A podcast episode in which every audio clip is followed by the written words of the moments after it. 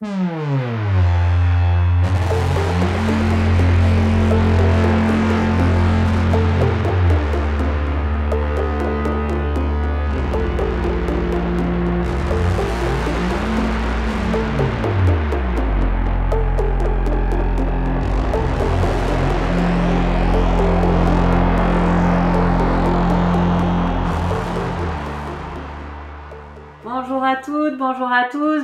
dans cette 98e émission des Bibliomaniacs. On est super contente de vous retrouver pour parler du Goncourt Leurs enfants après eux de Nicolas Mathieu, paru récemment en poche chez Babel. J'en avais fait un coup de cœur dans une émission précédente, donc je suis contente qu'on puisse en parler plus longuement avec Eva. Bonjour à tous. Léo. Bonjour. Et Amandine qui est à distance. Salut Amandine. Salut.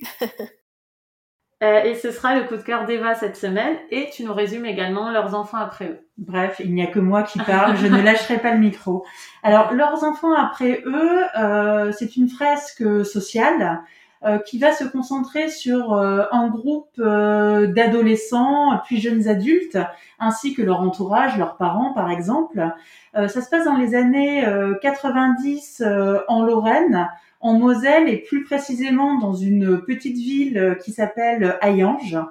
Et euh, on va suivre ce groupe de personnages le temps de quatre étés, espacés de, euh, de deux ans chaque fois, donc 1992, 1994, 1996 et euh, finalement 1998. Victoire de la France à la Coupe du Monde, très important dans le livre. Ouais. Amandine alors j'ai beaucoup, beaucoup, beaucoup aimé ce roman.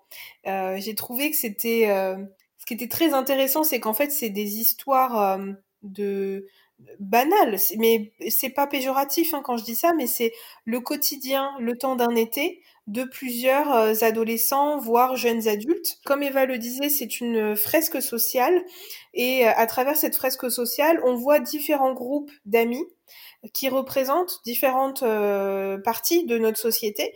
Il y a euh, le groupe d'amis qui euh, qui vit dans la cité de la ville en question. Il y a le groupe d'amis d'Anthony qui est le personnage principal et qui vient d'un milieu populaire. Et puis il y a aussi deux copines qui sont qui appartiennent plutôt à une classe sociale privilégiée. et tous ces groupes se côtoient, mais à travers euh, des événements, des moments, ça peut être une soirée, et puis à travers un fil rouge tout au long du roman, qui est euh, le fil rouge du vol euh, de la moto du père d'Anthony. Et, et c'est particulièrement, je trouve, intéressant de réussir à faire un roman aussi riche de 400, plus de 400 pages, sans qu'il y ait une, une intrigue ou des rebondissements ou des actions particulières. C'est extrêmement bien réussi. Alors moi, ça m'a quand même un petit peu perturbé au début parce que je me demandais quand même où est-ce que l'auteur voulait en venir et je me disais mince, quand est-ce qu'il va vraiment se passer quelque chose? Quand est-ce qu'il va y avoir euh, une action particulière? Et au bout d'un certain moment, j'ai fini par comprendre que peu importe, c'était pas le but en fait. Et euh, je suis passée outre parce que euh, le reste est vraiment très bien écrit. Les personnages, même s'il y en a beaucoup, ils sont tous très profonds, ils sont tous euh, très vrais dans leur dialogue, dans leurs réactions, dans leurs ambitions. Euh, et ce que je trouve très intéressant, c'est que euh, c'est des individus, mais toujours placés dans un contexte social où on voit les contraintes sociales qui pèsent sur eux. Où il y a quelque chose de très bourdieusien en fait dans ce roman, un peu comme quand on lit Édouard Louis par exemple. c'est qu'en fait ils ont une trajectoire sociale qui les euh, prédestinent à reproduire les mêmes schémas sociaux que ceux qu'ils connaissent dans leur famille. Et c'est très difficile de sortir de cette trajectoire sociale. Donc il y a quelque chose de très sociologique, mais ça reste complètement de la fiction. Et c'est ce qui fait que c'est vraiment passionnant. Il y a, il y a rien de caricatural. Euh, c'est des personnages qui sont aussi très attachants. Il n'y a pas de manichéisme. Ils sont complètement. Euh, il y a du bon, il y a du moins bon. Euh, c'est très vrai. Enfin voilà. Je, ne sais pas quoi en dire de plus, mais je pense qu'il faut il faut le lire. C'est un c'est un très beau roman qui peut parler à, à, beaucoup et qui est, je pense, à la portée de tous aussi. Oui, Eva, qu'est-ce que tu en as pensé, toi? Ah, Alors moi, je suis Lorraine, donc forcément, mhm. euh, euh, c'est vrai que ce livre, euh, je sais pas pourquoi je l'ai pas lu avant, alors qu'on avait même lu son précédent livre qui était un polar social hein, à, à, Nicolas Mathieu euh, il y a quelques mois dans Bibliomaniacs et je ne sais pas pourquoi je n'avais pas encore lu ce livre alors qu'il est eu Goncourt, il s'est vendu comme des petits pains, on en a beaucoup parlé. Alors moi je rejoins euh, beaucoup Amandine euh, effectivement pour pour ce livre. Il y a vraiment beaucoup de choses que j'ai que j'ai appréciées. Alors effectivement, c'est des petites histoires. Hein. Il n'y a pas des choses énormes qui vont se passer. C'est un peu la finalement la banalité euh, du quotidien dans euh, dans une petite ville où on suit des personnages qui ont tous effectivement euh, un côté attachant. Où on a envie de savoir ce qui va se passer. Euh, j'ai beaucoup aimé aussi euh, le fait qu'on les retrouve toujours plus ou moins dans une période euh, estivale. Donc on les retrouve pas vraiment bah, quand ils vont, je sais pas, au collège ou au mm. lycée. C'est toujours dans des périodes un petit peu de, comment dire, ouais exactement de transition où on vient de finir l'année, on se demande un petit peu ce qui va se passer l'année d'après. Euh, on a des ambitions, on a des rêves. Parfois, on se rend compte aussi que bah, va falloir mettre le turbo. Euh, je pense notamment à, au personnage de, de Steph, euh, qui est une élève finalement plutôt désinvolte, qui vient d'un milieu privilégié, mais qui s'est jamais vraiment trop intéressée aux études, à ce qu'elle voulait faire, etc. Et qui tout d'un coup va avoir une révélation que si elle veut avoir un destin, et elle a les moyens de l'avoir parce que les mm. parents ils ont de l'argent, ils peuvent l'envoyer à Paris, c'est pas non plus une mauvaise élève, mais voilà, elle se dit que si elle doit sortir de son trou paumé un jour, il va falloir qu'elle prenne sa vie en main et elle le fait. Enfin, j'ai aimé, c'est, euh, j'ai aimé effectivement la la pertinence euh, de l'écriture de Nicolas Mathieu. Euh, souvent, c'est au détour d'une phrase, d'une petite remarque, une petite réflexion. Il y a des choses qui font très vraies. Euh, il réussit euh, souvent en quelques mots à façonner un personnage. Mm. Euh, moi, franchement, je me l'ai représenté super bien. Je me représentais aussi les lieux très facilement. je trouve qu'il a un vrai talent d'écriture pour ça. Et oui, il y a ce côté estival qui, qui finit vraiment jamais. je trouve que il rend bien aussi la, la météo, mm. la chaleur d'été, le côté un peu, le côté un peu désœuvré qu'on peut avoir qu'on peut avoir en, ces périodes. Et puis, bon, moi j'ai grandi, alors je suis plus jeune que, que les personnages, hein, puisque le, le plus jeune, ça doit être Anthony. Anthony, il a 14 ans en 92, mm. donc il est de 78, donc moi j'ai quand même, euh, je suis quand même plus jeune de, de plusieurs années. Mais j'ai retrouvé aussi ce côté mixité sociale qui peut y avoir en fait dans les petites villes de province et qu'on va pas forcément retrouver en Île-de-France parce qu'en Île-de-France bah il y a des quartiers ou des arrondissements qui sont plutôt riches, d'autres plutôt pauvres. Euh, il y a les villes de banlieue pareil, hein, c'est pas la même chose si on est à Versailles ou si on est dans le 93. Et moi j'ai connu effectivement bah, euh, l'école primaire et le collège. Après le lycée déjà bon il y avait une sélection et plus tu montes dans les études et plus la sélection euh, sociale se mmh. fait. Mais j'ai ces souvenirs d'école primaire ou de collège où finalement il y avait toute l'étendue de la classe moyenne, euh, la classe moyenne euh, qui va frôler le prolétariat, euh, voire même un peu les cités HLM, mais ça reste quand même des cités HLM de petites villes de province, et la classe moyenne qui frôle la bourgeoisie, avec comme ici on a un personnage, euh, son père est médecin, une autre son père est maire, ou enfin il a une, une fonction de, de, notable, et ça je l'ai vraiment aussi retrouvé, euh, je l'ai vraiment aussi retrouvé dans ce livre, ce côté où finalement, euh, même si on a un côté prédestiné, même s'il y a euh, des rapports de classe, même s'il y a des caractéristiques de classe, il y a encore moyen, euh, jusqu'à un certain âge, bah, de pouvoir se retrouver euh, dans le même club, de pouvoir se retrouver dans la même fête, à la même école, au même étang, se fréquenter. Parfois, c'est des liens amicaux, parfois, c'est des liens un peu de, de, haine, des relations amoureuses, mais il y a quand même un mélange, même s'il est temporaire, qui se fait. Euh, J'ai quand même un petit peu euh, quelques bémols. Euh, c'est vrai que j'ai trouvé que c'était un très bon livre. Euh, je l'ai lu avec beaucoup de plaisir. Après moi, ça fait depuis qu'il est sorti qu'on me martèle que c'est un chef-d'œuvre. Donc je pense que j'avais mis aussi une barre un peu haute et finalement j'ai trouvé que c'était un très bon livre. Mais je ne suis pas non plus roulée par terre. et aussi, moi, il y a quand même des petits trucs qui m'ont un peu gênée. déjà, enfin moi je suis Lorraine, donc j'espérais reconnaître un peu la Lorraine. Et finalement, j'ai trouvé que c'était un livre qui n'était pas si ancré dans sa région que ça. Euh, ça pourrait, alors c'est très province, Ah oui, euh, c'est très lu, province euh, et moi, petite ville, Rodez, et- mais euh, ça pourrait être dans le centre de la France, comme dans le nord, comme dans le sud, Mm. Euh, et notamment parce que euh, on est quand même dans une région, enfin tous les mots en ange, enfin tous les noms, de, les noms de villes en ange, c'est vraiment euh, la Moselle sidérurgiste. Euh, quand tu viens de Lorraine, tu sais que euh, à quelques dizaines de kilomètres, par exemple, le Luxembourg, et le Luxembourg, ça change tout parce Mm. que euh, euh, même quand t'es pas très diplômé et que t'as pas forcément euh, dans une organisation euh, professionnelle un métier qui est très haut dans l'échelon, tu peux quand même effectivement aller travailler au Luxembourg et te faire pas mal d'argent. Et c'était le cas dans les années 90. Et je trouve que ce pan-là, il est évoqué à un moment donné, mais pas tant que ça, alors que c'était quand même des perspectives professionnelles euh, frontalières, Réelles. frontalières que tu n'as pas dans le centre, par exemple, Ouais, de la vrai. France. Et, et ça, ça m'a étonné qu'ils n'en parlent pas. Euh, Il y a aussi Clément Adair qui est écrit avec un H. Et moi, Clément Adair, c'est l'école qui s'appelle Clé ou la, la rue, je sais plus, qui s'appelle Clément Adair. Clément Adair, ça ne s'écrit pas avec un H. Je n'ai pas compris, Nicolas Mathieu, ce qu'il avait voulu faire. Et aussi, moi, le, le petit bémol, c'est dans les, il y a quand même beaucoup de, de dialogue. Hein, on est beaucoup dans, dans les dans les relations, dans le conversationnel. Et j'ai trouvé que la façon de s'exprimer euh, des jeunes, de ces adolescents, bah, c'était pas celle des années 90. Euh, les jeunes, ils s'expriment comme des jeunes des années plutôt euh, 2000, avec des expressions que moi je connaissais pas à l'époque et des choses qu'on, des mots qu'on n'utilisait pas du tout euh, dans les années 90 euh, en Lorraine. Donc là, je me suis dit bon, quand même, Nicolas Mathieu qui raconte des événements et des conversations qui sont produits euh, à un moment où lui-même avait l'âge des protagonistes, j'étais un petit peu étonnée et j'ai trouvé en fait que c'était dommage parce que ça, ça, faisait un décalage. C'est des jeunes des années 90 d'une petite ville qui parlent comme les jeunes de maintenant, euh, de, de, de 2015 ou de 2020 et euh, j'ai trouvé que c'était un petit peu raté quand même sur, euh, sur le vocabulaire et sur les expressions euh, de Jones qui mettaient dans la bouche de ces personnages. Léo, tu acquiesces?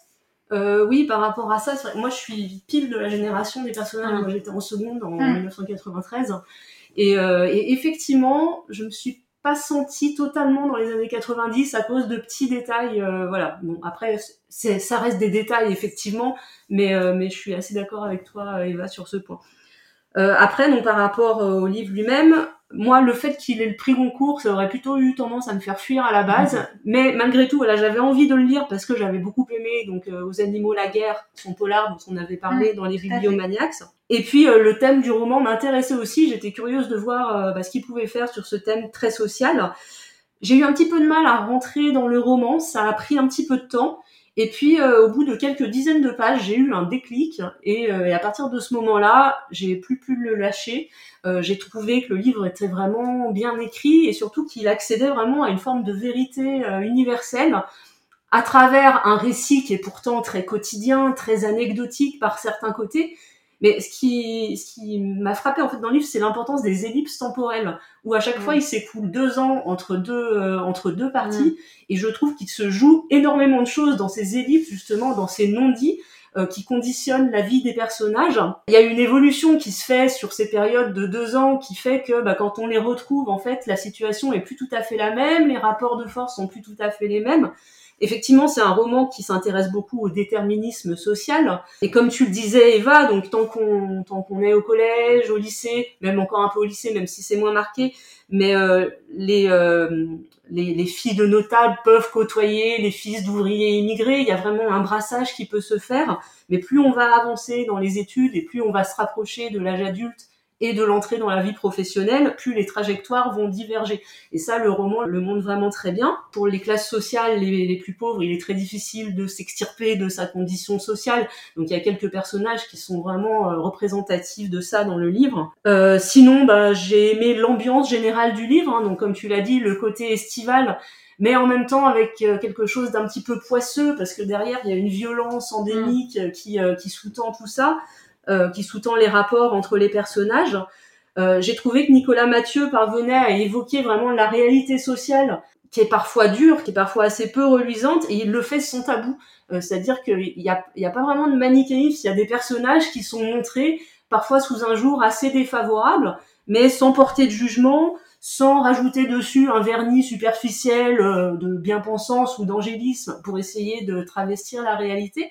Euh, et, vraiment, j'ai trouvé le roman très juste sur plein d'aspects. Ça va des relations entre adolescents aux relations aussi avec les parents, euh, les relations entre les différents milieux sociaux qui vont être amenés à se côtoyer. Non, vraiment, être très juste et en même temps très sobre, sans excès. Alors peut-être que certains lui reprocheront un certain manque de, flamboyance en quelque sorte, parce qu'on reste sur des choses, euh, comme je l'ai dit, très anecdotiques, mais pour moi ça fonctionne vraiment bien.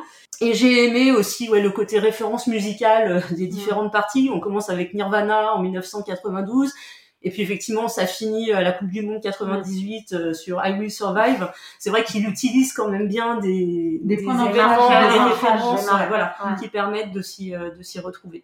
Donc moi, c'est vraiment un roman que je recommande, un livre que j'ai trouvé à la fois intéressant, mais aussi euh, assez touchant finalement. On s'attache à tous, ces jeunes, euh, ces adolescents qui grandissent, qui, qui cherchent à se faire leur place dans, dans le monde. Et euh, non, vraiment. Et c'est pas misérabiliste. Non, c'est pas misérabiliste. Parce que même ceux qui finalement avaient un peu des rêves, se retrouvent dans un quotidien finalement un peu banal. Euh, quelque part, euh, c'est quand même des gens qui sont en couple, ils sont en famille, ils ont un groupe d'amis. Euh, donc oui, peut-être qu'ils vont pas aller vivre la belle vie à Paris, mais finalement, ils sont... Bah, ça reste des êtres humains qui ont une vie sociale et qui... qui, qui, ont un travail, quand même une, quelque une, vie, une vie sociale, une vie familiale. Il n'y a pas besoin d'aller à Paris pour... Voilà. Oui, non mais, non mais voilà, non mais voilà, parce que non mais il y a un rêve d'ailleurs, oui, il y a un rêve d'ailleurs. Je, je précise pour les gens qui n'aiment pas les Parisiens. C'est pas ce que tu voulais dire. c'est pas du tout. Enfin, aucun finalement des, des jeunes. Donc pour les parents, c'est un peu autre chose, mais aucun des jeunes finalement euh, se retrouve euh, dans une situation finalement euh, difficile. Mm. C'est qu'ils se retrouvent très jeunes finalement parce qu'ils ont que 22 24 ans pris dans des responsabilités déjà lourdes euh, de chef de famille euh, d'avoir des boulots qui sont euh, pas forcément hyper bien payés qui peuvent être harassants les crédits ce genre de choses. Mais c'est pas euh, on n'est pas non plus dans Zola quoi. Ouais. Et je voudrais juste ajouter quelque chose avant d'oublier. Sur la démarche de l'auteur ça m'a rappelé un film documentaire que j'ai vu récemment au cinéma. C'est Adolescente de Sébastien Lifshitz euh, où pareil, ben on suit en fait pendant plusieurs années. Euh... C'est à Brive. Ouais. Et il y a vraiment des, des points communs. C'est ça, parce qu'on suit dans, dans le film euh, le parcours pendant plusieurs années, donc du collège à la terminale, en gros, de deux amies euh, adolescentes, mais qui viennent de milieux sociaux très, différents. Et bah, c'est un peu pareil, on a à la fois une, une, une, vérité du quotidien à travers les relations, enfin l'évolution de ces deux filles, et derrière aussi un portrait sociologique euh, bah, de la France à une époque donnée qui est, euh, qui est assez intéressant et assez bien mené.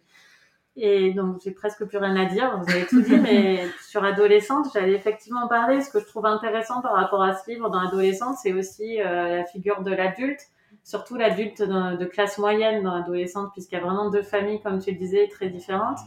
Et ça m'a fait penser à, à, comment il écrit les adultes euh, qui viennent tantôt en essayant d'aider, euh, perturber la vie adolescente. Euh, et puis il y a aussi beaucoup l'été dans, dans le documentaire euh, adolescente. Euh, alors moi je rejoins ce que vous avez dit. C'est vraiment, enfin moi je vous l'avais dit, hein, c'était un coup de cœur. chef d'œuvre, j'ai toujours du mal à, à dire ce mot ça parce veut pas que dire ça s'inscrit dans l'histoire. Le chef d'œuvre, on peut pas vraiment dire. en tout cas pour moi c'est un livre extrêmement marquant de ma vie.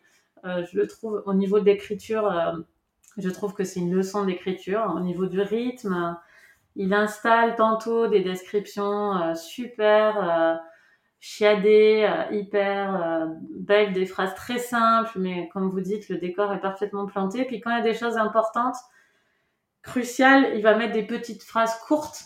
Mais ça, ça peut être complètement raté pour des gens qui savent pas faire. Et lui, il le fait pile. il a le bon dosage pour faire ça. Je pense notamment à un passage que j'ai relu ce matin, euh, ce que j'ai relu ce matin dans le train, euh, différents passages, parce que je l'ai lu il y a quand même un petit moment. Et euh, notamment sur le fait que un mec, voilà, un ado, parle avec une fille pendant longtemps qui fait que lui parler de son mec à elle. et alors qu'il a un moment avec elle seule dans sa chambre, elle, elle lui fait que parler de notre mec. Et quand elle s'en va, il dit juste qu'elle a pas un regard pour, pour lui dans la voiture ou dans la rue, je sais plus mais juste cette phrase très courte, il a vraiment l'art de ça dans le livre, c'est de nous signaler les choses qui blessent, les choses qui frustrent, les choses qui, qui marque ses personnages de manière vraiment simple, sans fioriture. Il sait vraiment où mettre le où mettre les choses, où mettre les mots au bon endroit. c'est ça, il y, a, une sobriété qui est bien maîtrisée. moi, je, suis extrêmement admirative de, de, ce livre. Au niveau du point de vue, on est vraiment, on a en même temps un truc hyper horizontal, on est complètement avec des personnages côte à côte, ce qui transmet une bienveillance inouïe dans, dans la narration, parce que on est vraiment euh, épaule contre épaule avec des personnages, c'est hyper touchant. Et en même temps, de temps en temps, il s'autorise le petit recul pour permettre de l'humour, une forme de décalage qui nous rend complices de la narration. Et ça, c'est un tour de passe-passe juste merveilleux d'être en même temps dans la scène et en même temps d'en être distant. Euh, c'est pas beaucoup de monde qui sait faire ça aussi bien et moi je trouve enfin vraiment c'est une, une leçon d'écriture quoi les choses sont plantées euh, parfaitement enfin moi je suis à une admiration totale quoi chaque fois que j'ouvre une page, je trouve qu'il y a un truc à apprendre quoi dans dans ça. Enfin moi c'est ce qui me ce qui me touche dans l'écriture quoi et lui il le fait super bien. Donc euh, voilà, enfin pour moi, il faut absolument lire ce bouquin. Euh, le précédent aussi d'ailleurs, même si moi ça m'allait très bien qu'il n'y ait pas d'intrigue policière sur celle-là. Mais je pense que je lirai tous ces livres. Mais surtout qu'on pense, qu'on peut pas, on peut pas qu'il va y en avoir une. Oui, c'est oui, ça. ça pourrait. C'est pendant, pendant euh, grosso modo tout le livre, il y a quand même euh, un peu un suspense, un et une, tension, et on se dit à un moment donné, ça, va, péter, ça va péter. Oui, la violence dont parlait Léo, c'est quand même tout le temps là qui crée une tension et qui suffit finalement. Euh, il y a la tension sexuelle, c'est des tensions assez primaires en fait, la violence, le sexe, mm. qui sont effleuré. Bon, évidemment, il y a des scènes de sexe, c'est pas ça, mais je veux dire, c'est, c'est quand même, ça reste sur tout le livre. Il y a, il y a cette tension, ça tient sur ça. C'est, euh, c'est vraiment un, livre merveilleux. Et du coup, moi, je vais tout, je vais tout lire de lui parce que je pense pas qu'on puisse écrire comme ça et arrêter d'écrire comme ça. Je veux dire, quand on a fait ça, euh, on l'aura sur tous les livres sauf s'il se met à écrire des livres sur lui-même, euh, qui fait du yoga, euh, je pense qu'on est tranquille. Non, parce qu'à un moment de carrière avait quand même cette qualité quand il écrivait La classe de neige. Ils ont pas le même âge, c'est vrai. Ils ont, non, mais ils ont pas le même âge non plus. Hein. Oui, mais on n'est pas à l'abri, quoi. Je veux dire qu'un jour, oui, évoluer. voilà. Là, pour le moment. C'est l'histoire de la vie. c'est ça. C'est l'histoire de la vie. En tout cas, moi, je vais suivre sa vie littéraire, ça, c'est sûr. Amandine, t'es toujours là? Tu t'es allongée? Oui, oui, je suis complètement d'accord avec vous hein, sur tout ce que vous avez pu euh, partager. Et en conclusion, on, dit à tout le monde de le lire. Hein ouais, je pense que là, c'est un méga coup de cœur. Et Eva, tu nous donnes ton, ton vrai coup de cœur officiel de cette semaine? Mais oui, tout à fait. Alors, je voulais vous présenter en coup de cœur un livre euh, qui est sorti en 2015, il me semble, aux éditions Globe, et il est disponible en poche chez 1018. Ça s'appelle Fairyland euh, d'Alicia Abbott. Et en fait, c'est un récit euh, autobiographique où euh, Alicia Abbott nous raconte son enfance et son adolescence non conventionnelle dans les années 70 à San Francisco puisque euh, quand elle a euh, deux ans, sa mère euh, meurt brutalement dans un accident de voiture et elle se retrouve donc seule avec son père. Et ce qu'il faut savoir, c'est que son père, bah, tant qu'il était marié avec sa mère, était bisexuel. Et à partir du moment où sa femme décède, il va devenir exclusivement homosexuel. Alors même si on est à San Francisco, qui est quand même une ville assez ouverte d'esprit, euh, quand même, dans les années 70, des familles euh, monoparentales, il y en avait pas tant que ça. En plus, famille monoparentale avec un papa qui élève seul sa fille, c'était encore plus rare. Et un papa homosexuel qui élève sa fille euh, tout seul, c'était vraiment, c'était vraiment très très rare. Alicia Abbott, en fait, se retrouve un peu à faire le grand écart entre la façon dont elle est élevée. Donc son père, c'est un poète, écrivain. Euh, il a publié euh, plusieurs euh, magazines. Hein, il était directeur de, de, publication. Donc le côté un peu artiste, intellectuel, bohème, homosexuel, qui tire le diable par la queue. Et en même temps, enfin c'est vraiment un, c'est un papa un peu fantasque. mais c'est un père qui est hyper attentionné, euh, qui est très tendre. Euh, les grands-parents avaient proposé de prendre la petite et de l'élever. Non, non. Enfin, il a, il s'est toujours, il s'est toujours imposé mm. euh, comme père, alors que comme il le dit, il n'a pas choisi. Hein, il n'a pas choisi d'élever un enfant tout seul. Là, ça lui est tombé dessus. Mais voilà, il a pris, il a pris ses responsabilités et il veut vraiment le meilleur pour sa fille. Donc, par exemple, il va l'inscrire dans une école privée UP, hyper chère, franco-américaine, où elle ne fréquente que des gens de la grande bourgeoisie. Et elle, elle arrive, son père, il a une vieille guimbarde, mhm. elle est habillée avec des vêtements d'occasion, elle n'est pas coiffée, et elle est en fait tout le temps en décalage parce que elle veut, elle ne veut pas déjà qu'on sache qu'elle vit un peu de façon euh, bohème. Et surtout, en fait, elle a honte du fait que euh, son père soit homo. Elle veut être dans la normalité. Elle veut être comme ses copines, avoir un foyer stable avec euh, un papa, une maman ou tout du moins un autre parent référent puisqu'elle va s'attacher à un petit copain de, de son père euh, euh qui, qui a eu de l'importance en fait pour elle et qui était quelqu'un qui était très tendre et très gentil avec elle. Donc elle est tout le temps partagée entre ce désir de, de normalité, cette, cette honte qu'elle a effectivement pour le côté artiste de son père. À un moment donné, elle va lui reprocher, par exemple, de s'habiller vraiment trop gay et que ça la met mal à l'aise par rapport euh, par rapport à ses copines. Ce fait de devoir toujours cacher en fait à tout le monde sa vraie situation. Et, et puis finalement, son père quand même, elle admire parce que c'est un, un, père qui est très dévoué, euh, qui va euh, euh l'initier euh, à l'art, qui, qui se démène pour faire plein de choses. Donc c'est toujours en fait honte, admiration et quelque part, bah, ce qu'il y a au milieu, c'est de la culpabilité. Et comme beaucoup d'adolescents, hein, donc elle va devenir odieuse avec son père, elle va s'éloigner de lui progressivement en allant faire ses études à New York, donc à l'autre bout du pays, partir après, comme elle est bilingue, euh, à Paris. Et puis euh, patatras, son père, euh, alors qu'elle est âgée que d'une d'une vingtaine d'années, donc au tout début des années 90, bah, se révèle être atteint du SIDA. Et donc elle va revenir pour s'occuper de, son père jusqu'à sa mort. Et finalement, bah, son père va mourir. Elle aura que 22 ans. Et donc, elle n'a pas encore fait tout le cheminement euh, d'adulte, quand on prend du recul par rapport à ses parents, quand on les accepte comme ils sont. Et c'est tout ça aussi qu'elle va nous raconter, c'est le fait de vivre après avec cette culpabilité, de se dire j'ai pas été compréhensive avec mon père, mm. il a tout fait pour moi, il s'est mis dans des situations vraiment très difficiles, et moi je le rejetais, je lui envoyais son homosexualité à la figure, je le dissimulais. Euh, euh, aux yeux des gens. Donc il y a vraiment toute une toute une trajectoire en fait psychologique, mais c'est aussi, enfin voilà, en même temps c'est plein de tendresse, c'est plein d'amour, il y a une relation père-fille vraiment très forte. Et puis c'est aussi bah, les États-Unis euh, avec San Francisco dans les années 70, les quartiers qui sont bouillonnants de vie, c'est hyper artistique, c'est avant-garde. Euh, il y a des intellectuels partout. Elle, elle connaît le quartier. Elle est à Haight Ashbury, donc elle connaît le quartier comme sa poche.